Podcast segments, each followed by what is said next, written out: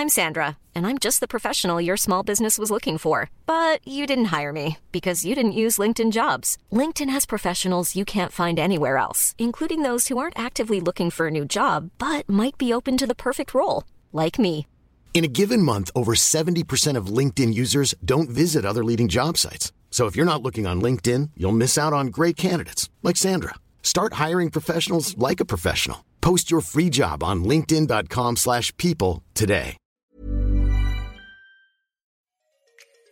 Non, mais il n'y a pas de clé du succès. D'ailleurs, il y, a y a une grosse mode sur Internet qui sont les groupes Instagram sur euh, objectif être euh, millionnaire ou devenir euh, successful, machin et tout. Méfiez-vous de ces gens-là, d'accord?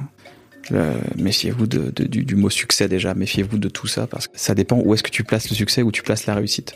Si tu places la réussite au sens sociétal, au sens t'es connu, t'as de l'argent, t'as tout ce que tu veux, c'est un succès qui est très dur à obtenir. Si ton succès c'est de faire ce que tu kiffes, bah là t'es c'est un succès qui est facilement accessible, tu vois. Et je pense que le jour où moi, à la fin du mois, ou quand j'ai fait un travail, je vois l'argent arriver sur mon compte, je me dis ah oui c'est vrai c'était payé, ou j'arrêterai de me dire ah oui en fait c'était payé. À ce moment-là, il faudrait que j'ai un bouton qui s'allume chez moi et me dit attention. Exécuté par qui? Fabrice Florent. Bonjour, bonsoir, bon après-midi à tous et bienvenue dans ce nouvel épisode d'Histoire de succès. Chaque jeudi à partir de 6h du matin, je retrace avec une ou un invité son parcours de vie qui l'a amené à son succès depuis la petite enfance jusqu'à aujourd'hui. Je suis Fabrice Florent, dans la vie je fais des podcasts d'interviews et de discussions et je crée des contenus. Si vous aimez ce podcast d'ailleurs, allez écouter la bande-annonce pour en découvrir plus sur moi et sur mes autres podcasts. N'oubliez pas de vous abonner sur votre appli de podcast préféré, de mettre un cool commentaire et 5 étoiles au podcast sur Apple Podcast par exemple, et de partager cet épisode autour de vous s'il vous a plu. C'est le meilleur moyen de m'aider si vous aimez mon travail. Un grand merci à vous et bonne écoute. Je t'ai lavé le petit... C'est gentil, merci. Toi, tu sais, tu me connais. Comment ça, comment, comment ça va ta vie d'ailleurs euh, d'hypochondriaque dans cette... euh, Bah j'ai de la chance. Dans- dans J'ai- cette vie j'ai de la de chance. pandémique. J'ai- j'ai- Je vis avec une femme qui euh, qui me comprend et euh, et ça a été très dur le Covid euh, de surmonter ça. Les gens se se rendent pas compte, mais quand t'es quand t'as peur des germes, c'est pas genre oh il a peur des germes. Hmm. Euh, Il y avait un mec qui m'a dit ouais t'es relou t'es hypochondriaque. Je fais ouais, je sais, je suis désolé. Ben, c'est le truc que je dois te dire, c'est que je suis désolé en fait. Voilà. Je ne sais pas quoi faire. je- C'est plus fort que moi. Alors je suis en train de régler le problème euh, certainement de manière euh, psychiatrique avec euh, avec un psy, mais euh, mais c'est pas du jour au lendemain et euh, j'essaie de faire des efforts et voilà c'est compliqué. Mais je vais y arriver. J'ai une amie qui m'a qui était à Lyon en fait et qui m'a raconté qu'il y a un mec qui est venu te faire signer un truc et, euh, et en fait il t'a filé son Ah sur scène. son son stylo Ouais. et que t'étais là. Ouais, blocage. Bah oui, Ouais. alors j'ai demandé du. En fait, ce que j'ai fait, c'est que j'ai dit. euh, je- en fait, je fais plus de dédicaces. D'habitude, je fais toujours Mm. des dédicaces après les spectacles en mode euh, je rencontre deux, trois heures les gens, on rigole, on tape des barres, on fait des photos, ça fait plaisir à tout le monde et même moi, j'adore ça. Là, avec le Covid, c'est compliqué, tu vois. Dès que le, le truc, il y a un, on avait, il y, ah, a un virus chelou en France en ce moment. On a dit bon, on arrête les dédicaces, on prend, voilà, on fait attention. Navo, tu prends un micro, moi je prends un micro. Mm. On fait attention quand on parle, on fait attention. L'équipe mettait, euh, on, on, on garde des distances et tout. À l'époque, c'est genre ouais, il est chelou lui. Deux semaines après, le lockdown, tout le monde était enfermé euh, chez soi. Donc je dis bon, pour une fois que ça a servi à quelque chose. J'ai gagné. J'avais raison, j'avais raison. Il y avait un article dans le Monde justement sur euh, en fait tous ces gens qui se baladent avec des gels depuis des années en fait leur revanche aujourd'hui qui est Ah bah ouais, là c'est- complètement. c'est nous qu'on a gagné. Ouais, mais cela dit, le gel, moi je trouvais ça un peu abusé à l'époque. Mm. Mais euh, mais les masques, euh, quand on voyait des, des des personnes qui venaient d'Asie Mm. avec des masques, on se disait waouh, c'est bizarre, il est malade, mais pourquoi il nous inflige ça Il devrait rester chez lui? Or non, c'est la manière la plus altruiste de de, de, de, de justement de ne pas partager sa maladie, de dire bah, j'ai peut-être un rhume, une gastro, je garde tout, je me... et en fait maintenant j'espère qu'il restera ça de, masque. Et après alors à Lyon ce qui s'est passé c'est que j'explique aux gens, je fais voilà je fais plus de dédicaces, le mec il me dit ah il me sort ton stylo, je fais mec exceptionnellement je l'ai fait pour toi parce que t'as le courage de vouloir le faire, viens on le fait maintenant. Je lui fais, je dédicace et tout. Et je fais par contre quelqu'un a du gel, hop, j'ai pris du gel, j'ai fait attention, clac, il a tout posé et c'était cool. J'essaie de faire attention parce que moi je peux aussi être une plaque tournante du coup. Ouais. Parce que si je fais des dédicaces, bah après euh, c'est pas quelqu'un qui me le refile, c'est moi je peux le refiler à beaucoup de Tu le gens. refiles à plein de gens. C'est un peu le problème de ce Bah ouais. de ce virus quoi. Alors attends, j'avais mon c'est très rare mais je prends mes Je prends mon téléphone parce que j'ai écouté deux trois trucs de toi. Bon, Ah, je merde, qu'est-ce que j'ai encore raconté comme Bon, euh, Non mais les gens ils se rendent pas compte, mais euh, on te pose toujours des questions, des questions. Toi, tu, tu dois faire parler d'un événement. Tu dis ah j'ai un événement bientôt. euh, J'espère que ça vous ferait plaisir de l'œuvre que j'ai réfléchi pendant trois ans Ouais. et tout.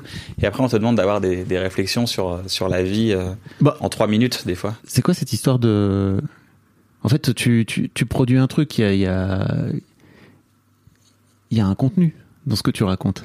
C'est-à-dire Bah, je, je trouve que c'est intéressant de si tu viens dire quelque chose, tu vois, dans ton spectacle. Bah, bah, par exemple, dans dans Pulsion, tu parles de tu parles de la mort de ton père, etc. Enfin, Ouais. tu vois, en fait, euh, c'est pas tous les jours que t'as des qu'il y a des artistes qui se pointent en venant parler Je suis d'accord, mais l'œuvre en parle d'elle-même. Là, Ah. je, je me retrouve dans une interview où on parle de ma vie, de mon parcours, de tout ce que j'ai fait dans ma vie, et je me suis, je suis obligé d'avoir un objectif, une, une objectivité, un avis, des fois assez intéressant, des fois pas du tout. C'est pour ça que des fois je dis de la merde.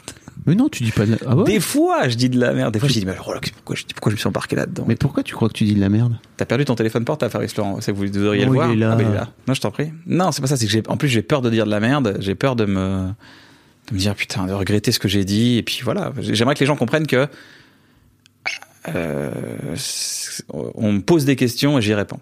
Voilà. J'essaye d'y répondre du mieux que je peux.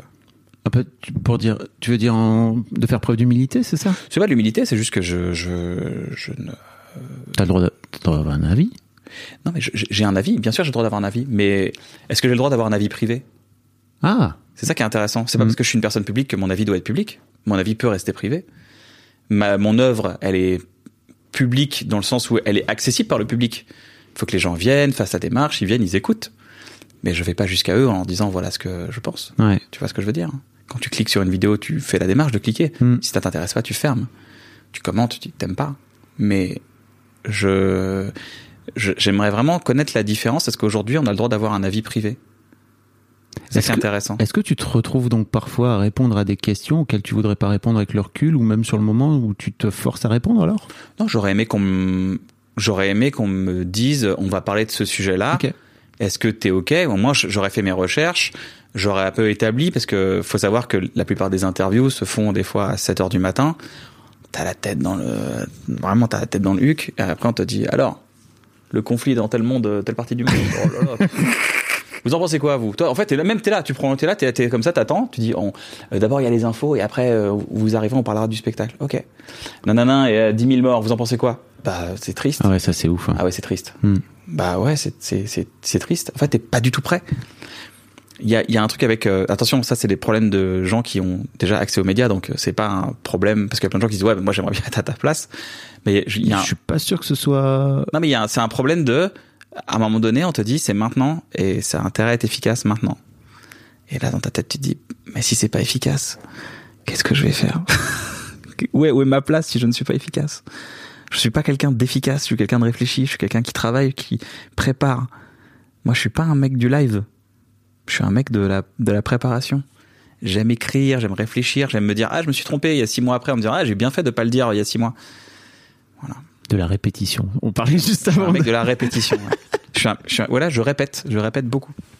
On a fait une interview il y a. Alors, pour, pour les gens qui ont l'habitude du format Histoire de succès, mais qui ne suivaient pas à l'époque de Mademoiselle, on avait déjà fait cette Ouais. interview sur ton enfance, ta vie dans, dans le petit violoniste, etc. etc. Mhm. Le fait que tu fait du violon alors que tu savais pas ce que c'était qu'un alto, blablabla. Je vous mettrai les liens si vous voulez aller écouter, c'est ce qui, ce qui ressemble un peu à ce que je fais aujourd'hui. Euh, moi, ce qui m'a intéressé un peu, c'était justement de voir depuis, euh, je sais pas, cette, cette interview, elle date de 2016-2017, il s'est passé plein de choses dans ta Ouais. vie. Et en fait, euh, l'un des trucs qui m'a vraiment marqué dans ton parcours, c'est que tu es devenu producteur. Oui, c'est vrai. Et en fait, euh, c'est pas tous les, tu vois, tous les humoristes à un moment donné qui se disent, ok, bah moi j'ai, je- mon, rôle à moi, euh, c'est pas juste de monter sur scène et de d'écrire des d'écrire des blagues et de faire des blagues, c'est à un moment donné aussi peut-être de de rendre d'une manière ou d'une autre, ou en tout cas de, de faire en sorte de produire des trucs à toi, quoi. Grave. Et je voulais parler un peu avec toi de, alors que tu, te... les gens le voient pas, mais tu viens de, de- de t'installer par terre. Oui, oui. C'était à l'aise, c'était bien. Euh, et je, je voulais parler un peu avec toi justement de, de cet aspect-là et de ce qui t'a incité à te dire ok je vais je vais monter ma boîte de prod, ta boîte de prod qui s'appelle Faire kiffer les gens, Ouais, FKLG. ouais. Euh, c'était c'était une euh, Donc avant ça, en fait, tu étais produit par euh, par Harry Ouais. Qui a monté, enfin avec qui vous avez monté Bref, Bloqué, euh, Serge Le Mito aussi. Exactement, ouais. Et hum, qu'est-ce qui fait à un moment donné que tu t'es dit tiens, ça peut être intéressant de, de créer ma propre structure? Hmm, euh, écoute, euh, déjà, il y a plusieurs profils d'artistes. Il y a des artistes qui euh, sont des artistes, c'est-à-dire eux, leur métier, c'est monter sur scène, faire leur œuvre et sortir.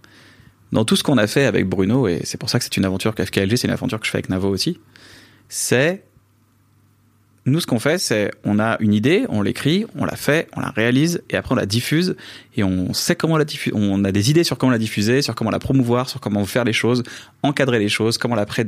On est toujours à toutes les échelles. Même dans Bref, on était à l'échelle de prod des fois. Alors à moindre mesure, parce que Harry a fait un gros travail de prod, mais nous, on était, on était producteurs. On avait des choix à faire. On était là, genre, ok, maintenant, donc il faut faire attention à ça. Là, il n'y a pas l'argent sur ça. Ok, on avait des réflexes de producteurs, tu vois. On avait des, on a toujours eu un réflexe. Navo te dira non, mais il a un réflexe de producteur, il a une vision de producteur. Pour- Pourquoi il dirait non, Navo? Parce que il dit non, moi je- j'écris, je pars. Non, c'est pas Ah vrai. oui, il veut pas. Il, il veut pas voir que tout ce qu'il fait, c'est réfléchi.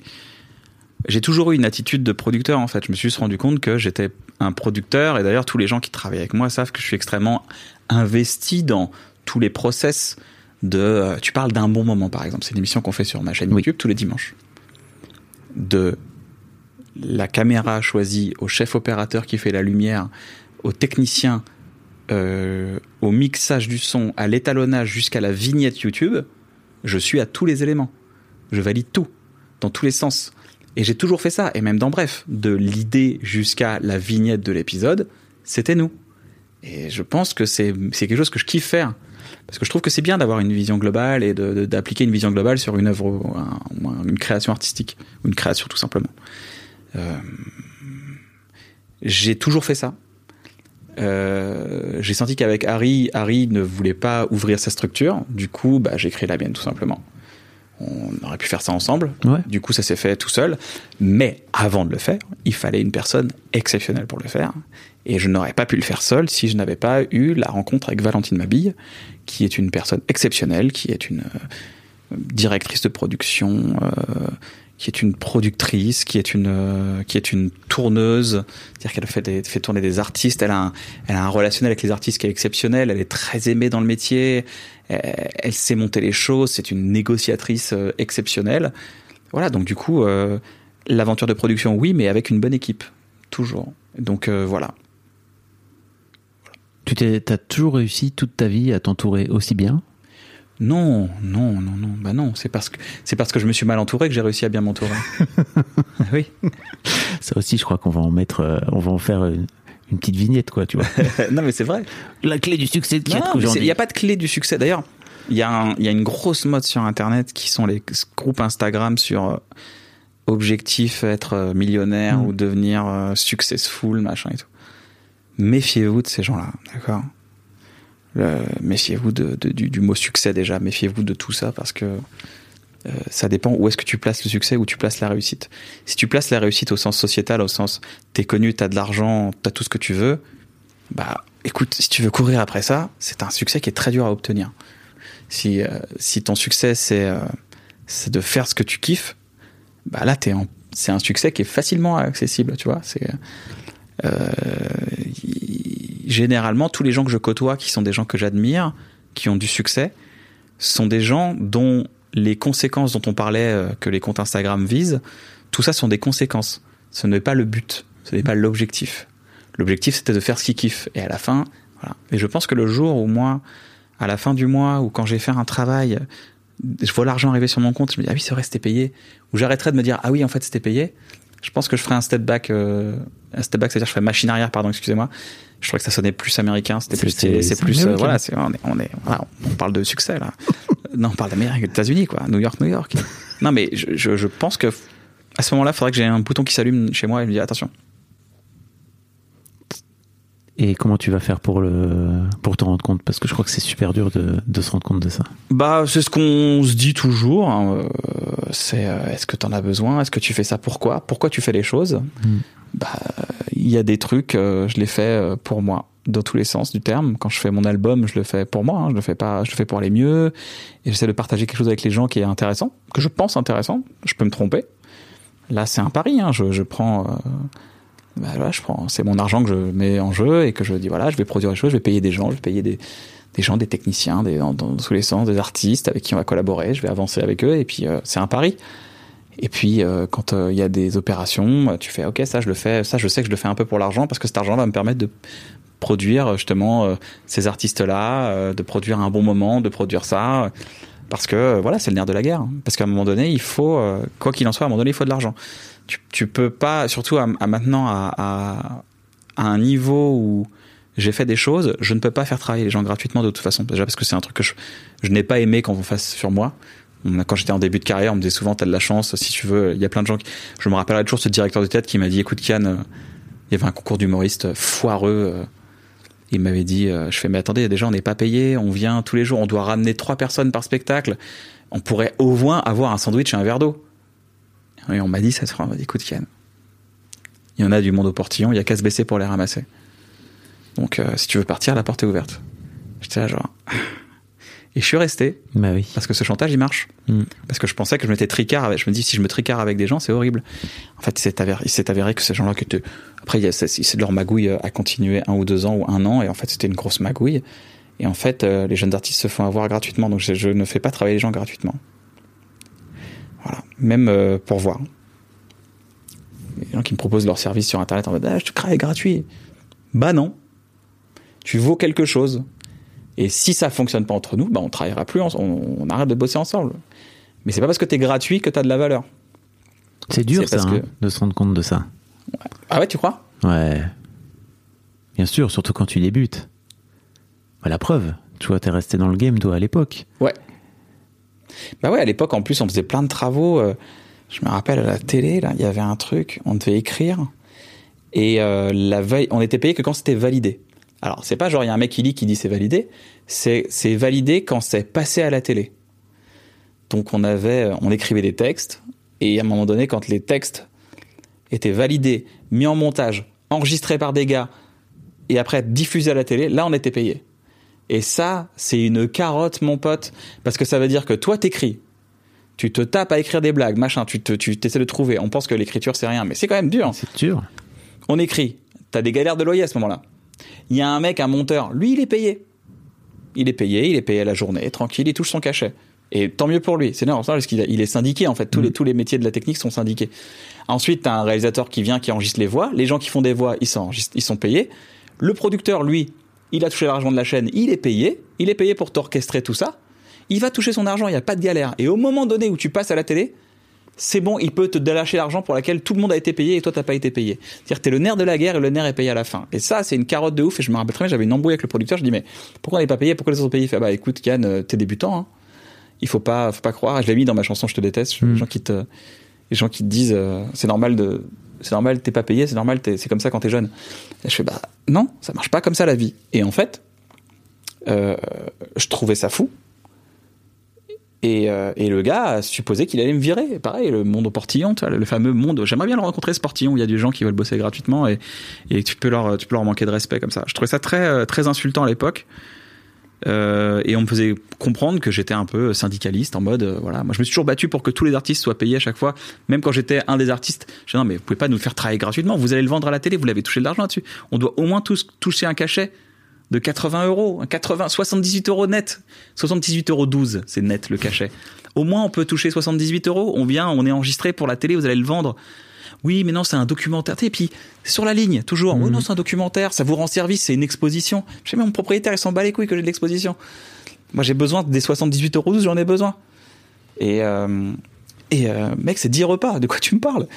Et à un moment donné, t'as as, ce truc un peu de. de, de ouais, de, de, de je sais plus pourquoi on est arrivé là d'ailleurs. Non, parce que j'ai parlé de, de, monter ta boîte et de. Ouais, bah voilà, donc j'essaie de voilà. Et le mec, le mec qui me disait je trouve mes services gratuits, je fais non, tu vaux plus que gratuit. Après, on peut essayer de travailler ensemble, et, mais de toute façon, avant, on dit toujours, bah écoute, notre collaboration, on essaye. Notre collaboration est encadrée financièrement, ce sera ça, cette somme. Est-ce que ça te convient? Si elle te convient, tant mieux, on bosse.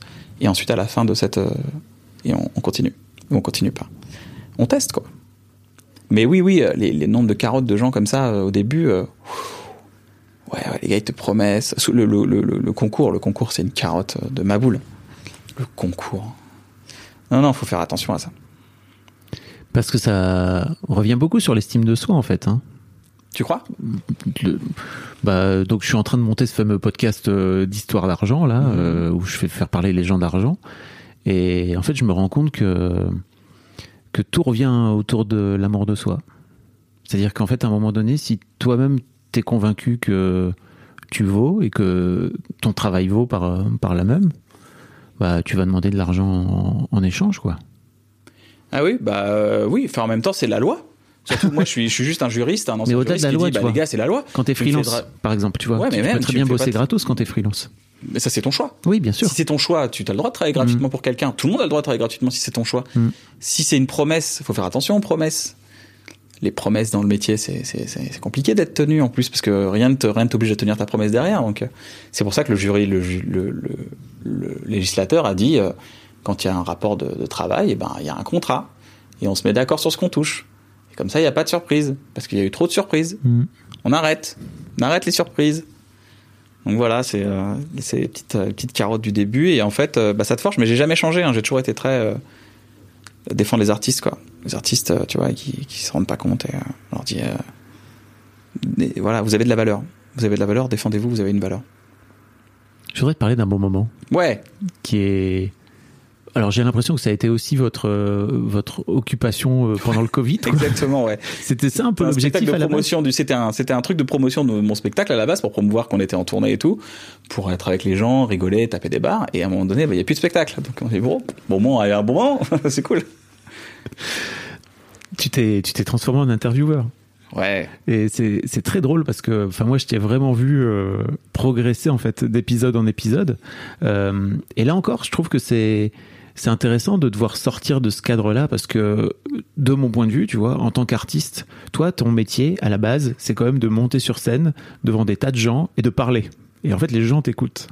Et là, tu t'es retrouvé peut-être, alors j'allais pas dire pour la première fois de ta, carrière, parce que j'imagine que quand tu fais bref, etc., il faut que tu écoutes énorme, parce que tu as beaucoup énorme, T'as beaucoup travaillé avec les gens d'une manière générale, donc il faut que tu écoutes. Mais c'est une autre, c'est un- autre style d'écoute, ouais grave l'écoute de l'interview. En fait, à un bon moment, je suis pas intervieweur. Moi, je suis un pote qui parle avec ses potes. Donc, si tu crois que je suis un intervieweur, dire putain, il lui coupe la parole. Je ouais, mais je, je parle à un pote comme à un pote, quoi. On parle, on échange, on se coupe la parole, on, mais ça va dans les deux sens. C'est pas que moi ou c'est pas que Navo. Mais j'ai beaucoup plus appris maintenant à me positionner en écouteur parce que au début, j'avais peur que hum, je remplissais le vide parce que j'avais peur que les gens étaient mal à l'aise en face. Donc, je me suis dit merde, je vais essayer de meubler au début. Et d'ailleurs, quand tu fais une interview au début, quand quelqu'un est un peu pas impressionné, mais toujours un peu timide en début d'interview, tu te dis qu'il faut au début, il faut meubler un peu pour qu'ensuite la personne dise ok c'est bon, je suis le stress est parti, maintenant je peux parler. Et j'ai senti cette, je faisais cette méthode et en fait, euh, bon, enfin j'apprends quoi. De toute façon, j'essaie de m'adapter aussi à la personne qui est en face. Tu tu interviewes pas euh, Vincent Delerme comme tu interviews Mafia et Carlito. Oui. Tu vois, donc c'est deux énergies différentes. Et d'ailleurs à la fin, l'énergie euh, n'est plus la même. Hiring for your small business? If you're not looking for professionals on LinkedIn, you're looking in the wrong place. That's like looking for your car keys in a fish tank. LinkedIn helps you hire professionals you can't find anywhere else, even those who aren't actively searching for a new job but might be open to the perfect role. In a given month, over 70% of LinkedIn users don't even visit other leading job sites. So start looking in the right place. With LinkedIn, you can hire professionals like a professional. Post your free job on linkedin.com/people slash people today. Donc euh, ouais, ouais, ouais, je, je, j'ai appris beaucoup. J'ai appris beaucoup sur moi aussi. J'ai beaucoup appris à. C'est-à-dire? Bah, j'ai appris, j'ai appris à, à- Je me suis dit tiens là, euh, là c'est marrant, t'as ramené à toi alors que ça valait pas le coup. Donc il y a un truc qui fait que tu ramènes à toi. Hmm, c'est bizarre ça. Vas-y, arrête de parler de toi un peu. Ok, t'as raison, ouais, carrément. Allez, on arrête, salut, ciao. Et hop, c'est bon. Et ça avance et j'ai appris beaucoup sur moi. Donc euh, je me suis vu, je me suis regardé, euh, parce que je fais le montage avec les monteurs. Bah rien, j'ai appris sur moi. En fait, je peux pas être le meilleur. La, première émission c'était avec Roman Fressinet et euh, Ahmed Sparrow et je, suis dans un état de stress énorme. Et, euh, pas euh, bloqué? C'était pas les. non, la première diffusée c'est bloqué, mais euh, la première qu'on a enregistrée Ah, vraiment c'était celle-là. D'accord.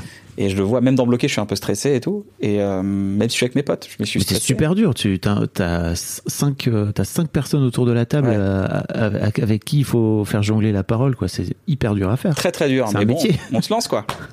Et puis on l'a fait, et puis bah, les retours sont cool, les gens sont contents, moi je suis content, tout simplement. Après, ça, c'est c'est pas sans changer, révolutionner les choses, mais on essaie de faire les choses bien.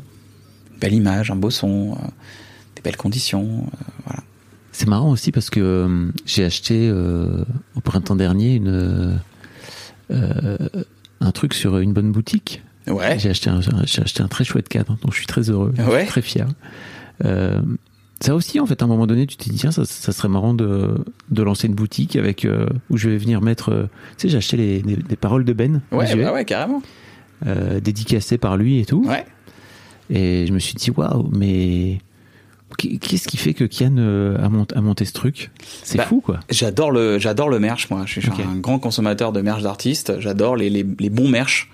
Euh, je trouve que quand t'as une phrase d'un artiste que t'aimes, bah, je sais pas, ça, c'est une partie de ton identité que tu, tu révèles et t'as envie de l'afficher, t'as envie de faire des choses comme ça. Donc, je me suis dit, bah, on a toujours dit non pour faire le merch de Bref, de Bloqué, de Serge parce que c'était toujours un peu, euh, houleux. Euh, on a, on n'a jamais trop senti les gens avec qui on travaillait et tout. Et je me suis dit, Oui, bah, t'a- t'avais aussi des marques qui venaient de vous voir pour faire une voiture. Ouais, euh, voilà, c'est ça. ou On a eu plein ça, de choses comme ça, puis à chaque fois, on se rendait compte que c'était pas, euh, c'était pas très, je sais pas. je suis ravi de pas avoir fait de t-shirt en 2011. C'était pas très écologique, tu vois.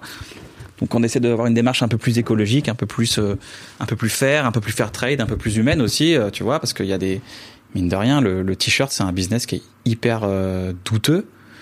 Donc, il faut faire les choses bien. Donc, on a, on a, on a cherché des gens qui ont des chartes, qui ont des, des, euh, on essaie d'avoir une charte de bons produits. Donc, on travaille avec des équipes qui, euh, qui font des bons produits, c'est sourcé, on fait attention, c'est contrôlé régulièrement. Euh, voilà, on a mis du temps, quoi. Puis derrière ça, faut, faut, après, faut mettre un prix, faut le vendre et tout, et, euh, et puis faut être euh, un peu rentable parce que sinon, euh, tu peux pas non plus le faire gratuitement, tu peux pas le faire trop cher. Il faut, euh, voilà. Et j'aime, j'aime le côté aussi des prints. Les prints, c'est ce que j'aime. J'adore. J'en ai plein chez moi des prints, des trucs imprimés d'artistes et tout dédicacés. J'adore ça. J'ai tous les artistes que j'aime, vers tous mes amis m'ont toujours fait un petit truc dédicacé. J'ai toujours un petit dédicace, un petit dessin. Tous les gens avec qui j'ai travaillé qui sont créatifs m'ont, m'ont offert un dessin ou un truc comme ça que j'adore. Et donc, euh, c'est les choses que j'aime en fait. Et je me dis, bah tiens, on va, on va créer cette plateforme qui s'appelle une bonne boutique. Et ce sera pas que pour moi, ça sera aussi pour tous les artistes qui veulent faire des œuvres. On a créé le truc, on a créé le, le sourcing. Le sourcing, c'est-à-dire on a créé le, tout le chemin de création jusqu'à la fin. Et en plus, on peut se permettre de euh, rémunérer les artistes euh, correctement. Donc c'est ça le plus important. Et de pas passer par un énième gars qui te dit au final, bon bah tiens, tu touches, euh, je sais pas, 3, 4% euh, de, de ce que tu toute ta création. Encore une fois, c'est, j'ai, cette vision, mais euh, on le voit beaucoup dans l'édition du livre. Mais par exemple, un- quelqu'un qui crée un livre, bah, il va toucher un peu d'argent au début. Et après, il va toucher euh, entre 5 et 9% de son livre à la FNAC. Et tout le monde va toucher le reste. À juste titre, hein, c'est eux qui ont pris des risques. Mais je trouve pas ça à faire. Je suis désolé, mais je trouve pas ça à faire. Pour moi, quand tu es l'introduction du projet, tu devrais être à l'introduction des revenus. C'est Necfeu qui dit ça. Il dit je- j'ai aucun problème. euh, euh, je, je, veux- je, je fais pas les choses pour l'argent, mais je déteste qu'on s'en fasse sur mon dos. Voilà. Je trouve que c'est une très bonne phrase de Necfeu, ça. C'est trop intéressant. C'est marrant parce que euh, depuis ma de- de- depuis Et pardon, pardon, mais et pour tout ça, bah, il fallait se prendre la tête pour créer un chemin, de, un canal de vente, quoi. Ouais. Bah, maintenant, on va créer un truc nous-mêmes et on va le faire nous-mêmes. Et c'était une grosse équipe. On a fait pareil. J'ai dû embaucher des gens. On a fait le travail. Euh, Il y a Alexandra qui s'occupe de la boutique, qui est, qui est très forte et qui s'occupe de tout. Euh, il y a eu un gros, gros, gros travail de, de, de recherche. Et ça, à chaque fois que tu montes un truc, tu fais en sorte de le rendre rentable d'une manière ou d'une autre. Non, non, bah non, je fais plein de trucs qui sont pas rentables. Bah non, non, non. ah non. Un bon moment, ça n'a pas été rentable. Bah raconte-moi, parce qu'en fait, qu'est-ce qui fait à un moment donné que tu crées un bon moment en disant ça va pas être rentable et c'est pas très grave? Mais c'est pas grave parce que le but c'est de faire kiffer les gens. Encore une fois, c'est le pourquoi. Pourquoi tu fais les choses? Ouais. On fait les choses pour kiffer les gens, pour faire kiffer les gens. On avance. Après, on trouve des sources de revenus. On peut trouver un sponsor le temps de quelques émissions. On peut trouver un autre sponsor le temps de quelques émissions. Mais, mais le but, c'est de garder une ligne éditoriale, toujours de, de sa ligne éditoriale et de la ligne des invités, de faire ce que tu veux. Donc, on essaie de faire ce qu'on veut. Et voilà, quoi. Donc, euh, puis on s'amuse. Et puis, si on arrive à être rentable, tant mieux. Et si on arrive à être juste à l'équilibre, tant mieux, on a gagné. Le but, le but, c'est ça. Le but, c'est, euh, le but, c'est de créer des choses en attendant. Parce que mine de rien, ça a créé beaucoup plus que de l'argent à un bon moment. Ça a créé une connexion avec les gens qui est beaucoup plus forte que l'argent. L'argent c'est sympa, mais là Comme quoi, par exemple Comment tu le vis, toi bah, les gens dans la rue nous arrêtent euh, avec un, un Navo, on est là, ils connaissent Navo, ils apprennent à connaître la valeur de Navo, qui est vraiment cette personne que C'est vrai que Navo est habituellement dans. Il est devenu connu là. Il est dans le. Il est dans l'ombre, hein, Navo. Ouais, les gens nous parlent d'un bon moment, ils nous envoient des courriers, on, en- on reçoit beaucoup de lettres sur un bon moment. Moi, j'ai beaucoup de chance. Beaucoup de courriers de gens qui m'écrivent, un bon moment, ça me fait du bien. Euh, Le dimanche soir, c'était un peu le bad. Grâce à vous, on est là, on est bien. Bah, tant mieux, tant mieux, tant mieux. Et ça, c'est pas l'argent qui l'achète. Mais c'est l'argent qui le transforme, qui transforme l'électricité et la technique et les locations des matériels en bon moment. C'est trop intéressant, vraiment. T'as. En fait, à quel moment t'as. T'as tou- t'as toujours eu cette vision de, businessman, en fait? Parce que pour moi, en fait, Il faut avant tout avoir une vision de businessman pour aussi te dire, ok, bah, en fait, il y a des trucs qui vont pas être rentables, mais c'est pas grave parce qu'en fait, à la fin, on finit par faire ce qu'on a envie de faire. Et, et même si l'objectif est pas de gagner des millions d'euros avec ta boîte de prod, etc., c'est quand même de te dire, ok, en fait, euh, ça me permet de pouvoir créer.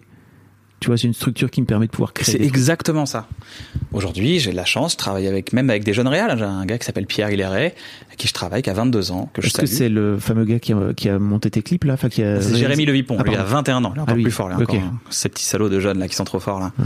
Non, il est- euh, Pierre, c'est un mec que j'ai rencontré euh, par Anis Rally, le, le- tu connais, Ouais. que tu connais, le, le créateur. qui est dans la bande de, de Panayotis. Voilà, c'est ça, exactement, exactement, ouais, la, la, la bande. euh, comment ça s'appelle déjà alors, euh, C'est multiprise. Multiprise, c'est multiprises, ouais, que j'ai reçu plusieurs fois dans l'émission et tout.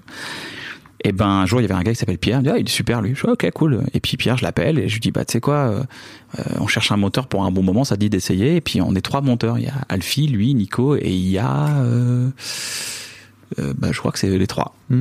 Et, euh, et donc il y a trois monteurs sur un bon moment. Puis il est là. Puis à un moment je lui dis tu sais quoi, j'aimerais bien faire des des vidéos un peu euh, courtes TikTok, des, des, des, petits trucs euh, pour euh, pour le spectacle et tout. Ça dit de le faire, ouais grave. Écoute, tu vois avec Valentine et puis euh, mettez d'accord sur le deal et puis après on, je t'envoie les vidéos et puis on, on le fait. Ok grave. Et on fait ça et ça se passe bien et c'est un mec trop drôle et quand il m'envoie ses créations, je fais c'est trop marrant mec, bravo, j'aurais pas fait mieux, c'est trop bien ce que tu fais. Et en fait la structure, elle me permet de faire ça. Et c'est grâce à ça, tu vois. Et puis euh, et puis comment on, bah, comment on paye ça? Bah c'est les gens quand ils quand on fait des vidéos par rapport au spectacle, et ben il y a des tickets, euh, c'est du budget du spectacle. On gagne un peu d'argent sur le spectacle et ben on l'injecte là pour faire parler du spectacle. C'est des budgets de communication, tu vois. C'est tout con. Mais au final, c'est vraiment pour dire, ouais, les gars, on a fait un super moment, je vous en rends un. Voilà, on, on- comme ça, le public se voit en plus, sont contents. On a fait un moment fort. On fait des moments des blagues, tu vois. C'est pas. Euh, ça, sert à rien de mourir le plus riche du cimetière. Mais c'est qu'ils font les sushis. c'est quand même bien les sushis. Hein. C'est bien les sushis. Les sushis, c'est cool. Faut pas trop en manger, mais c'est bon. Hein. non mais là on est parti, on est parti sur l'argent. Mais tout ce que je veux dire, c'est que je- cette Mais c'est structure, elle me permet de créer. Voilà. Même là, pendant le Covid, euh, je me suis dit tiens, je vais, je vais mobiliser 5-6 auteurs et on va écrire des blagues. Je leur dis les gars, moi je cherche des punchs, des blagues, des trucs comme ça. J'en ai besoin. Donc là, j'ai j'ai 10 pages de punch que j'ai payé à plein d'artistes. J'ai aucun but derrière ça, mais au moins j'ai des blagues. Je me dis bah je les ai. J'ai acheté des blagues à des artistes, tu vois, tout simplement. Je leur ai dit, bah, écrivez, voilà, c'est vos blagues, hein, c'est vos blagues, vos droits d'auteur, je m'en fous, tu vois, je suis pas en train de dire c'est mes blagues, mais je dis, voilà, cool. Et ben, on va voir euh, ce que j'en ferai un jour, mais au moins, je sais que j'ai un paquet de blagues et euh, si un jour je veux développer des choses, ben, j'ai déjà une base ici. C'est fou. Tu, tu, tu te rends compte quand même du chemin euh, depuis, euh, depuis, depuis 10 piges Même plus, 15 Explique-moi, parce que j'arrive pas à voir ton point. Bah, en fait, euh, c'est trop intéressant de voir ton évolution depuis 15 piges et de ton premier spectacle où tu étais, pour le coup, juste entre guillemets euh, humoriste et tu venais jouer, etc. Et de voir aujourd'hui comment tu t'es, comment, comment, t'as transmuté en fait. Je, je, je rends à la, aux gens de moi à l'époque. En fait, je fais exactement ce que j'aurais aimé qu'on fasse pour moi à l'époque, Ouais. tout simplement. Il y a des gens qui m'ont aidé à l'époque. Euh, voilà, je, je- à mon tour, euh, j'aide les gens qui. euh, Enfin, c'est tout con. Ça Comment paraît- tu fais pour aller chercher les, les gamins de 20 ans là qui sont qui sont des petits génies et t'as t'as t'as t'as- t'as des comment dire t'as organisé ça d'une manière ou d'une autre ou alors euh, c'est les gens Alors, viennent une à toi chance énorme, c'est que les gens viennent à moi. ouais. Ouais. J'ai tous les tous les gens talentueux viennent à moi. Enfin, pas tous, euh, mais beaucoup de gens talentueux viennent à moi. Et du coup, euh, bah, dès, en- dès que j'ai le temps de regarder aussi, parce que j'ai pas tout le temps de regarder, mais dès que j'ai un- quelqu'un qui regarde, je putain, ça c'est génial, ça, putain. Et je dis, lui il est trop fort, lui il est trop fort pour ça, lui il est trop fort pour ça. Mais c'est ce que j'ai fait pour tout. Mm. Même dans, bref, c'est tous les acteurs, c'est il est trop fort pour ça, lui il est trop fort pour ça, elle est trop forte pour ça. Est trop fort. Il y a que des gens trop forts en fait. Il faut juste savoir les, les, les, euh, motiver. Et donc, euh, et donc voilà quoi. Et donc, euh, je, je, travaille beaucoup avec des jeunes équipes parce que les jeunes équipes, il y a une, y a y a une, envie et tout. Et quand je dis jeune, c'est pas une question d'âge, c'est une question de d'envie. Je pense que la, la jeunesse se définit par l'envie et la, la soif de faire. Il y a des jeunes, il y a des vieux de 18 ans et il y a des jeunes de 42 ans. Il y a des jeunes de 70 ans. Donc ça n'a rien à voir. C'est trop intéressant, vraiment. Parlons de ton album. Oui. Oh là là. Écoute, première fois que j'ai écouté ça.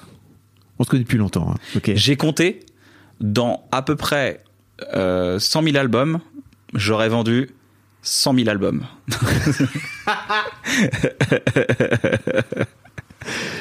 non, mais c'est pas vrai.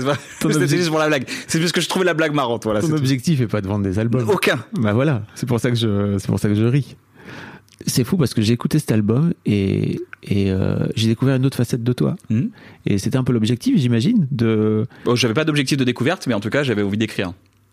Mais euh, tu vois, typiquement, c'est très intéressant de te dire bon alors je sais que tu viens d'un et peut-être les gens le savent pas mais tu viens d'un vrai parcours. Allez écouter la première interview qu'on a fait ensemble. Mais tu viens d'un vrai parcours musical t'as fait le conservatoire etc Mhm. etc euh, effectivement tu montais sur scène euh, c'était ton premier spectacle tu jouais du violon t'avais plein de sketchs avec, le- avec ton violon etc euh, c'est des choses que tu avais un peu laissées de côté. Et c'est trop drôle de voir que tu décides de T'as ces textes-là qui sont durs et Mhm. noirs Mhm. et j'imagine une forme de catharsis pour toi à un moment donné de venir les écrire et que tu t'es dit bah en fait plutôt que d'en faire un plutôt que d'en faire un spectacle je vais en faire un album. Mhm. D'où ça te sort? C'est très simple, hein. c'est des rencontres, hein. c'est rencontrer Clément, euh, jeune artiste euh, trop fort. euh, je dis ah j'ai fait ça, il écoute, il fait ah c'est super. J'écoute, je regarde Guillaume Brière aussi, Guillaume qui a travaillé avec ce chose qui a travaillé avec Aurel, qui a travaillé avec des avec d'autres artistes, plein d'artistes dans le monde d'ailleurs. Et je lui dis bah tiens j'ai ce texte là, qu'est-ce que t'en penses? Il Bien on le tait, on l'enregistre, on essaye et tout. Et puis euh, et puis euh, voilà c'est juste se lancer, y aller, euh, beaucoup douter et puis à un moment donné. tu redoutes encore un peu, puis après tu redoutes encore deux trois fois, puis jusqu'à la fin, puis à un moment donné t'as pas envie de le finir, et puis après tu te forces un peu parce qu'il y a un mec qui te met une deadline, un mec comme Clément Lib, qui est un mec formidable, qui a tenu le projet de A à Z, qui a su me remotiver en permanence, et puis go quoi, faut y aller. Puis ça donne cet objet un peu étrange, hein, c'est un objet un peu étrange, hein, cet objet, cet album. C'est, c'est, je trouve que c'est un peu, euh, c'est pas dans la tendance du tout, euh, c'est pas du tout. euh, je pense même pas que ce soit ancré temporellement. Ah oui non. Je pense que tu peux l'écouter dans deux ans, Oui. euh, dire ah ok ok oui il parle de ce sentiment là ou je parle de choses assez euh, je parle d'émotion et de. ouais, je parle de choses que j'ai identifiées sur plusieurs schémas en fait un schéma de vie c'est quelque chose que tu répètes genre euh, Mhm. tu te mets avec une meuf c'est pas la c'est pas la finalement c'est pas la fille que tu croyais elle te largue tu te retrouves tout seul tu t'en veux tu te remets avec une meuf finalement c'est pas la meuf que tu croyais etc tu dis, ah, là ça fait deux fois et troisième fois tu vois troisième fois que c'est bizarre là et donc tu te retrouves, bah, tiens, je suis dans un schéma, et donc tu identifies les schémas. C'est vraiment, euh, il y a 20 ans de réflexion derrière cet album, dans le sens où je me dis, quand je dis 20 ans de réflexion, c'est pas genre j'ai pas 20 ans de réfléchir sur les textes, mais il y a 20 ans de, Pas tant de vie. il y a 20 ans de vie, il y a 20 ans de vie de se dire, ah, en fait, euh, on peut faire, on peut faire trois fois, quatre fois la même erreur. Ok. Et pourquoi on l'a fait? Ah, je sais pas pourquoi on l'a fait, mais je l'ai fait. Est-ce qu'on peut s'arrêter de la faire deux secondes? Ok. Ah, ça y est, j'arrête de la faire. Merde, je viens de la refaire. Putain. Ah. Bon, bah, peut-être qu'il y a un truc qui va pas que je comprends pas. Ah, ça s'appelle l'inconscient. Ok. Freud, c'est qui? Ok. Freud. Wikipédia. Jacques Lacan. Ok. Jacques Lacan. Identification. Ok, j'ai compris, mais ça, ah, j'ai refait l'erreur. Putain, j'avais compris, mais pourtant j'ai fait l'erreur. Et voilà, et merde, et bon, voilà, ça j'ai pas compris. Ça y est, ah, ça j'ai compris, mais ça y est, j'ai intégré cette fois. Ah, d'accord. Parce que comprendre, c'est pas intégrer. Ok, d'accord. Ok, tu peux comprendre des choses, mais ne pas les intégrer. D'accord. Maintenant que j'ai intégré, putain, j'ai refait l'erreur. Ah, putain, intégrer, en fait, ça suffit pas. Il faut se battre contre soi-même des fois, où il faut accepter de ne pas être cette personne aussi. Ah, ok. Ah, ok. Et à un moment donné, bah, ça donne des chansons. C'est trop drôle aussi de voir à quel point, tu sais, euh, enfin j'imagine que tu l'as vu, mais tu t'es dans le t'es dans le docu d'Aurel euh, où tu viens jouer sur le Zénith, euh, Ouais. son fameux Zénith. Là, je me souviens, j'étais dans la salle, c'était vraiment Ouais, tellement fou. drôle de te voir. Euh, Quelques années plus tard, vous finissez par faire bloquer. Euh, donc en fait, euh, tu finis par rentrer dans la bande d'Aurel entre guillemets, et en fait, tu finis par travailler avec des gens qui sont dans l'ombre des albums d'Aurel, quoi. Euh, ouais. Ouais, c'est vrai. Ouais, en- indirectement, oui. Oui. Oui. Mais c'est pas volontaire, c'est indirectement. Je, je sais bien, je sais bien que C'est c'est euh, euh, la rencontre avec Guillaume par exemple. Guillaume c'est euh, c'est un Guillaume mec qui de ton- Reims. qui est le réal de ton. Non non non non, ça c'est Clément Lib. Ah pardon, ok. Et Guillaume avec qui je fais le premier morceau, j'ai le morceau né chez lui qui s'appelle Agendas. Le morceau est né chez lui à 4h du mat à Reims. On est juste moi quoi. On est deux artistes moi. On se dit ah ça va, tu fais quoi ce soir? Ah, Je sais pas, viens on discute. On mange un bout, on va. Il me dit ah j'ai mon studio là, j'ai un appart à Reims, j'ai loué. Vas-y viens, on y va. Tac. Puis on discute, on rigole avant tout. On écoute des chansons, on écoute, et puis on dit ah j'ai cette idée là, j'ai cette envie. Ah ouais vas-y on y go. Voilà, peut-être qu'il y aura un deuxième album, peut-être qu'il n'y en aura pas. Ça dépend des rencontres. Et je rencontre Clément Lib aussi. euh, bah, c'est très marrant que tu parles du Zénith d'Orel, parce qu'au Zénith d'Orel, il y avait Big Flo et Oli. Et c'est là que je les rencontre. Et Big Flo et Oli, après, je les ils m'a- ils m'appellent, ils me contactent ils- sur Facebook, ils veulent que je fasse leur clip, donc je fais leur clip. Ensemble, on fait c'est leur premier vrai clip euh, mainstream sur leur Mhm. album. Le, clip euh, part bien, du coup, il y a une belle résonance pour eux, et puis après, on tout leur parcours est formidable. Enfin, ils ont bossé comme des yinches, de toute façon. C'est des bosseurs, il n'y a pas de secret. Et à un moment donné, je ils m'invitent euh, sur une tournée des Zéniths euh, juste pour venir avec eux. Et je viens et il y a ce gars, Clément Libre, et ils me disent Ah, faut que tu rencontres Clément, il est trop fort. Ok, bah, dis Clément, je lui fais écouter le truc que j'avais fait avec Guillaume. Il me dit Ah, c'est génial, je veux bien qu'on se réfléchisse. Et, puis pendant trois ans, on, se parle, quoi, à distance. Je compose des, démos, lui, il les recompose derrière. Il le fait mille fois mieux parce qu'il est plus fort. et que moi, je suis juste un gars qui a des idées. Lui, c'est les mettre en orchestre. Et puis, euh, petit à petit, il y a des choses. Puis après, je me mets à aller à Toulouse, euh, une semaine par-ci, une semaine par-là, une semaine par-ci, une par-là. Et puis, puis je vais me soigner à Toulouse, en fait. Je vais pas du tout écrire, je vais me soigner. Je vais sortir des choses que j'ai en moi. Et c'est un peu le message de l'album, c'est sortir pour aller mieux. C'est sortir les choses, euh, créer pour aller mieux, quoi. Et créer, c'est pas que écrire des chansons. Créer, c'est euh, aller se faire une balade, parler avec ses amis, parler avec un psy, faire du sport, euh, s'acheter un- une feuille euh, A4 et faire de l'aquarelle dessus. c'est faire de la cuisine, c'est créer, c'est ça. C'est plein de choses. Créer des moments avec des amis, ça c'est créer déjà. Ah ouais, je crois qu'on a trop l'impression de se dire que c'est forcément réservé à des artistes. Non, non, non, non. Mm. Mais on est tous artistes. J'aime pas trop les gens qui disent Ah, il y a les artistes, les gens qui pas. Tout le monde est un peu artiste. Tout le monde a envie de. Tout le monde a envie de faire plaisir aux autres. Les artistes, je pense qu'avant tout, ils ont envie de faire plaisir aux autres. Ils ont envie de savoir s'ils ont le droit de- d'être là déjà. Et avoir- bah ouais.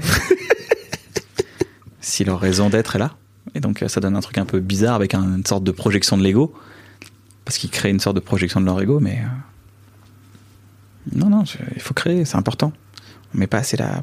on- si, on... c'est pas vrai. On met la création. On faisait de la pâte à sel quand on était en CP, tu vois. Ouais. C'est de la pâte à sel, de la drawing gum. Euh, pour les gens qui connaissent la drawing gum, je viens de vous faire un choc mental de 25 ans de régression là. Euh, non, mais il faut. On dessinait, il y avait des trucs, tu vois. Après, quand le dessin c'est devenu une. Tu sais, une. euh, À un moment donné, le dessin c'est devenu une. Une matière au lycée, genre il faut faire du dessin quoi, au collège. C'est là, genre, bah non, ça va être plus drôle quoi. Mm. C'est pas drôle du tout là. Il y a rien de. Je dois rendre un truc. Ça m'amuse pas. Ça ne m'a. Tu ne m'apprends absolument pas la créativité. Tu m'apprends l'obligation. C'est pas du tout ça la créativité. C'est bien d'avoir une deadline, mais euh, une deadline sur quelque chose que tu as envie d'exprimer, pas sur un exercice de style. Là, tu me demandes juste d'être un imprimeur euh, avec une, un bras beaucoup trop cher. T'es une imprimante beaucoup trop sophistiquée pour. Mhm. euh, J'ai toujours détesté l'art plastique. Toujours. Je trouvais ça fou de me dire, mais c'est comme la musicologie, c'est l'histoire de la musique, mais c'est pas comme ça que tu deviens musicien. C'est comme le conservatoire. Le conservatoire, ça, te- ça fait des bons élèves. Ouais. Pour le conservatoire que j'ai connu, pas le conservatoire de certaines conservatoires, mais être un bon élève, est-ce que ça fait un bon artiste ou un bon musicien? Je sais pas. Bah, tu sais, par exemple, euh, moi j'ai joué du piano pendant 10 ans et j'ai appris du piano comme un bon élève. Et en fait, je suis incapable, j'ai pas d'oreille de ce fait-là. J'ai juste appris des partitions et à interpréter des partitions, mais à aucun moment je me suis retrouvé avec un prof qui m'a appris la musique et qui m'a dit, tu vois ça, dun, dun, dun, c'est un do, et ça, din, din, din, c'est un ré, tu vois. C'est sans doute pas un ré d'ailleurs. Non, mais c'était vraiment un do. Do. Mi.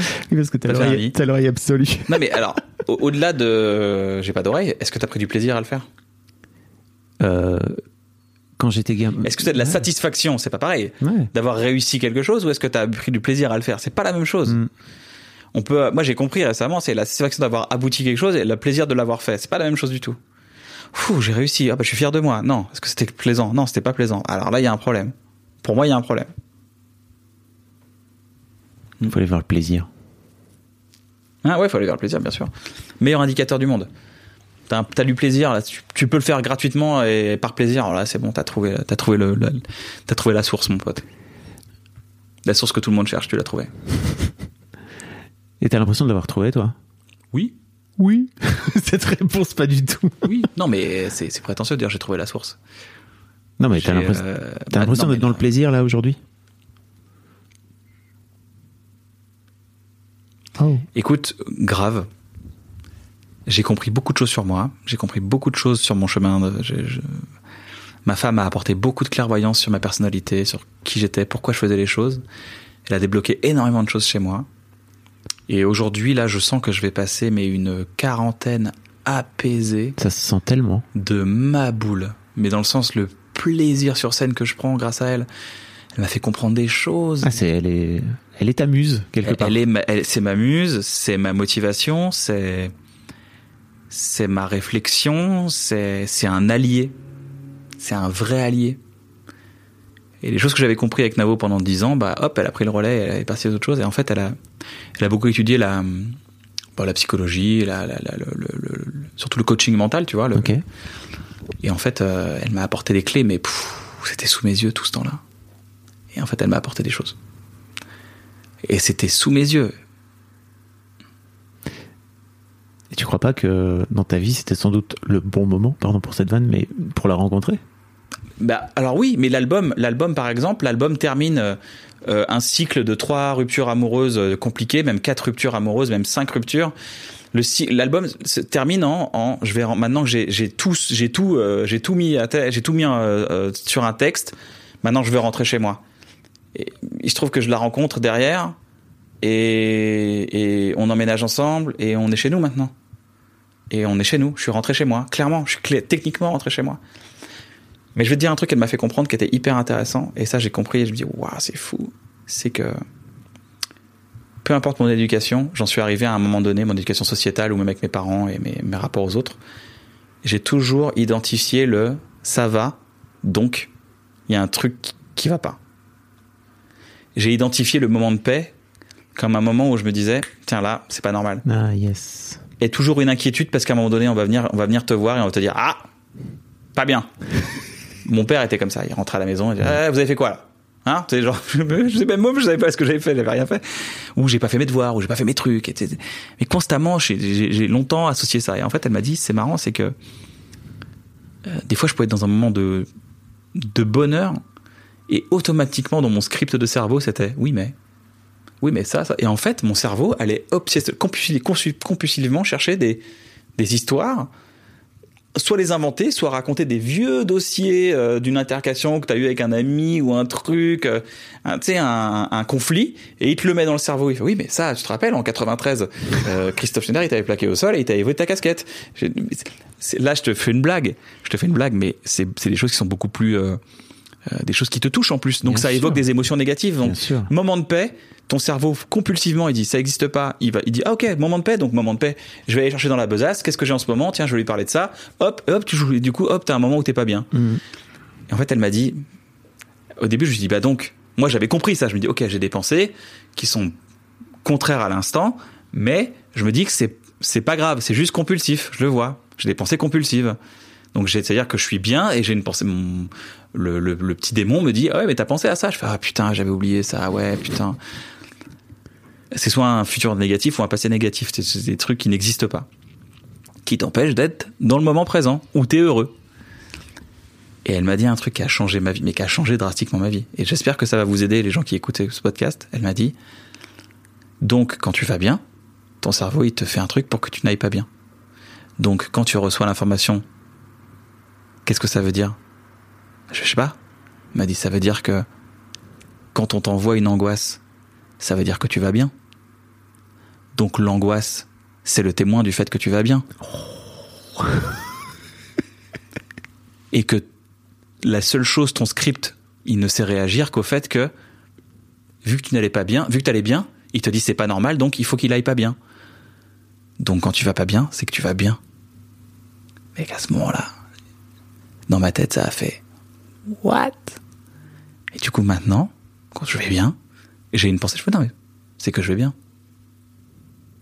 Et du coup, ça balaye, mais d'une force. Euh, hier soir, j'étais sur scène, j'étais là, j'étais en train de kiffer avec les gens, rigoler, taper des barres, et d'un coup, genre. Et si, nanananan, et ah Et je fais, ah, c'est normal, tu viens quand je vais bien. Je suis en train de kiffer avec les gens là. Oui, bah c'est pas, bah, c'est plus marrant maintenant. Hein. Depuis que t'es avec cette femme, euh, c'est relou. Hein. On peut plus rien faire. hein. Euh, c'est une sorte de maïté. Sud. Maïté, maïté. Mais en tout cas, ça, la connexion. Euh, t'as un script dans le cerveau qui respecte en fait tes émotions. T'as une belle émotion, donc t'as des émotions négatives qui arrivent derrière. Ça, c'est un script. Mais si ce script se déclenche, ça veut dire avant tout que tu vas bien. Donc identifie que tu vas bien. Qu'est-ce que t'en penses? C'est ouf. C'est pas mal. hein ouf. Et tu veux dire que quand tu es en train de jouer, là, ça fait des, des plombes que tu joues ce spectacle, euh, tu continues à. Je veux dire, t'es pas en mode automatique, c'est-à-dire qu'il y a un moment donné, ton cerveau, il peut être là à te faire. Alors, voilà, tu te souviens de Christophe Bidule qui t'a plaqué Bim, je te le, je te le balance dans Voilà, la c'est ça, ouais. devant 1500 personnes. Quoi. Oui. C'est une pensée compulsive. Et ça, en fait, je pense que. Je vais parler un peu politique. Ouais, Mais pas politique dans le sens euh, les gens aujourd'hui, les élections, les trucs comme ça. Je vais parler de. Je, je pense que la plupart des gens qui. euh, je, je pense qu'on devrait d'abord faire son autopsie et autopsyché. Et je pense que cette autopsyché, elle est importante dans nos mécanismes décisionnels après derrière, sur même sur qui on vote, sur qui on fait, sur ce qu'on fait. Parce que mine de rien, en fait, il y a des choses qui nous appartiennent pas. Et moi, ce script de négativité ne m'appartient pas. C'est un script de conditionnement. C'est-à-dire, j'ai été conditionné avec plusieurs événements dans ma vie qui me regardent. Je vais pas les exposer aux gens, ça me regarde et c'est à moi de les identifier. Mais quand je les ai identifiés, ça m'a pas changé ma vie. Je les avais identifiés, ça n'a pas changé ce que je disais tout à l'heure. Comprendre, c'est pas intégrer. Donc j'ai dit ok. Donc maintenant, j'ai compris mon, mon script. Maintenant, je sais raisonner avec le script. Ça veut pas dire que c'est facile tous les jours, mais moi j'ai compris. Euh, et j'ai compris et j'ai intégré. Et je pense que savoir un peu son cheminement euh, de psychologie, d'avoir assez d'expérience dans la vie, 20 ans, 30 ans, pour se regarder et se dire ah ok là il y a un problème, je pense que ça peut clairement changer la société dans laquelle on vit. Et ça peut clairement l'ouvrir dans quelque chose de très positif. Alors c'est pas bisounours ce que je raconte, c'est très concret ce que je Mhm. raconte. Pour ça, pas. Par contre, et c'est la, c'est la, la clé derrière ça, c'est qu'il faut du temps pour soi. Et c'est pas facile quand on a un taf, trois enfants, euh, voilà, euh, situation de divorce compliquée. Ça doit être très compliqué à gérer de dire maintenant j'ai du temps pour, réfléchir. Personnellement, j'ai eu, j'ai eu du temps pour y réfléchir et voici, voici le message. Si j'avais un truc, ouais. voici la conclusion que j'ai à apporter. Alors donc je suis peut-être dans une position qui est privilégiée, mais voici le temps que j'ai consacré à ça et je pense que c'est important pour s'améliorer. euh, Non mais je- parce que parce que c'est parce que c'est facile pour moi parce que Bien ça peut paraître facile et insolent de dire ouais bah, ça va lui euh, et là il se lève le matin à 14h déjà c'est pas vrai je me lève pas à 14h mais mais tu vois et se dire voilà lui il a que ça à foutre de sa journée c'est vrai et ben pendant ce temps-là j'ai réfléchi et voici ma conclusion Mhm. Et je pense qu'en améliorant des choses on améliore nos rapports aux autres et nos rapports aux autres sont améliorés du coup ça ça crée un système euh, vertueux et on est plus inspirant que expirant quoi on a plus ah il est là que pff, il est là voilà On revient à l'amour de soi toujours. J'ai vraiment Oui, l'impression. c'est vrai, C'est c'est vrai. vraiment ce truc de plus tu vas vers l'acceptation de quitter, de l'amour de toi, plus, ouais, et te plus- comprendre, plus te t'es capable. d'intégrer. Ça passe par une phase de, ok, euh, voici les choses que je n'aime pas, voici les choses que je commence à aimer, ok, je vais aller plus vers là, les gens que j'aime pas, ok, les gens que j'aime bien, les gens qui m'apportent du bien, ah, les gens que j'aimais, mais je me suis rendu compte que je les aimais parce que j'étais conditionné à les aimer, alors qu'en fait, elles sont pas bonnes pour moi, ok, donc revenir à ça, voilà. C'est un peu ce dont traite l'album d'ailleurs. C'est bravo pour ce chemin. Bah merci, Bah, on commence la quarantaine, j'ai hâte. C'est vrai que t'as- t'as 39, non? 39, ouais, ouais. Allez Ouais, ouais, ouais. T'as vraiment de la quarantaine? Non, non, j'ai hâte d'être maintenant, je m'en fous, je suis bien, Ouais, maintenant, c'est vrai. je suis bien maintenant. Est-ce qu'il y a un truc sur lequel je t'ai pas amené ou- dont t'aurais bien aimé parler? Non. Non. à la réflexion. Mé- Méfiez-vous de- du mot succès. Voilà, méfiez-vous du mot succès. C'est trop intéressant ça. T'as l'impression d'avoir, t'as l'impression d'avoir du succès toi aujourd'hui? Bah, je- mec, euh, j'ai de la chance. J'ai une chance énorme. C'est pas de la Cette chance, c'est du non, travail. Non, mais mais la chance, c'est c'est mais la chance, ça se travaille. Oui. Faut pas oublier. Mm. J'ai de la chance et j'ai j'ai- je l'ai saisi cette chance que j'ai aujourd'hui. Donc j'ai de la chance. La chance n'appartient qu'à ceux qui s'y sont préparés. Oui, mais il y a plein de gens qui ont travaillé. C'est pour ça que le succès, il y a plein de gens qui ont bossé qui, qui n'ont pas eu cette chance Bien sûr. derrière. Euh, je connais beaucoup d'artistes qui n'ont pas réglé des trucs avec eux-mêmes et du coup qui n'ont pas su saisir la chance. Mine de rien. Ça, je pense qu'ils auraient un autre stade de carrière aujourd'hui s'ils étaient, euh, s'ils avaient réglé des choses avec eux-mêmes, quoi. Mais donc euh, on est bien d'accord que ça nécessite du travail. Oui, ça décide du temps et de la remise en cause. Alors ça fait pas plaisir de se remettre en cause, de dire que t'as eu tort et de t'excuser auprès Très des gens. compliqué. hein. Oh là, c'est dur. Mais, euh, mais voilà, ça. On n'a pas envie de pas ça d'une manière générale. Non, c'est vrai que le cerveau, il veut, il aime pas avoir tort. Je pense que c'est un biais dans le cerveau. hein. Il veut pas, il veut pas remettre en cause les choses. Donc, il fabrique une réalité autour pour dire c'est bon, non mais t'inquiète, on a bien fait. Et et donc, euh, oui, non mais je, bah j'ai, oui, en tout cas en termes de d'abonnés sur Instagram, pour pour des gens, j'ai du succès. En termes de, de en termes de, de, de gars qui fait du stand-up dans des grandes salles, oui, j'ai du succès. Après, est-ce que c'est ce que je recherche? Bah non, parce que sinon, euh, enfin, ah, je vais pas dire non parce que c'est nul, parce que c'est kiffant. Tu m'avais, tu m'avais déjà dit, tu vois, par exemple, que tu avais commencé à avoir du succès à partir du moment où tu avais arrêté d'aller le chercher. C'est exactement ça. Mais non, mais c'est ça. En fait, c'est pas ça. Ça dépend par où tu te places. Si, Mm. si je- s'il y a un jeune humoriste qui m'écoute, il va trouver ça insolent que je dise oui. euh, Enfin, j'ai du succès, c'est cool, ou j'ai pas de succès, ou le succès c'est pas ça, la vraie vie c'est pas ça. Ou si je parle à quelqu'un qui, qui, qui galère au RSA et je dis ouais, euh, l'argent c'est cool, mais trois petits points et tu fais ce que tu veux derrière, il va dire ouais bah ouais mais c'est facile, t'en as. Oui, oui, d'accord. Ça dépend du moment où on se place. Maintenant, maintenant, il faut se placer du moment où je suis. Du moment où je suis, là où je suis moi, je ne vais pas répondre pour les autres. Je réponds pour moi. Bien sûr, c'est à toi que je pose la question. et, euh, et, et, euh, bah, j'ai beaucoup travaillé. Et j'ai beaucoup travaillé. Et pour moi, j'ai eu la chance que ça paye ce travail. Parce qu'il y a des gens, ils travaillent des heures et des heures et des années et ça ne paye pas. Voilà. Donc euh, ça, ça, c'est cool. Je viens dans une salle, je viens à Strasbourg. euh, euh, y a des gens qui se déplacent pour me dire, bah, ils payent une nounou. Euh, Oui, c'est une chance énorme que les gens te fassent confiance pour ça. J'essaie pas de me dire tous les soirs, sinon je vais me mettre la pression, mais euh, C'est vrai. bah ouais, t'imagines. Imagine, tu dis putain, ils ont payé une nounou et tout. alors J'espère que machin. Tu doutes Encore? Alors toujours, ça toujours. Toujours un petit doute. Toujours. Il est de moins en moins criant, mais il est toujours là. Et même, euh, même après avoir joué ton spectacle des dizaines et des dizaines de fois, comme là, là. Toujours un petit doute. Ok. Le petit doute qui déclenche l'adrénaline. plus d'adrénaline, plus de, plus de plaisir, plus de plaisir, euh, plus d'utilité, plus d'utilité, euh, mauvais spectacle, mauvais spectacle, euh, rentre chez toi. Merci, Kian. Merci à vous. C'était super. Et, euh, et euh, ah, je peux faire de la promo pour une Oui. association de la promo. Allez voir l'association Linky, qui travaille euh, très très fort et très très dur, qui est une société, une association, une société, une société qui est dysfonctionnelle. Du coup, il y a une association qui est fonctionnelle, qui s'appelle Linky, qui euh, qui aide à, à apporter du soutien euh, alimentaire, psychologique. euh, auprès des étudiants qui sont en galère avec le Covid. Donc Linky, vous pouvez donner du temps, vous pouvez donner de l'argent, vous pouvez donner des denrées alimentaires. Linky, allez-y, L-I-N-K-E-E, Linky prenez le temps d'aller les voir, même de leur envoyer un petit message pour les soutenir. Rien que ça, ça peut être cool, peut être kiffant. Mais en plus, vous vous sentirez bien après. Bisous. Merci, Kian.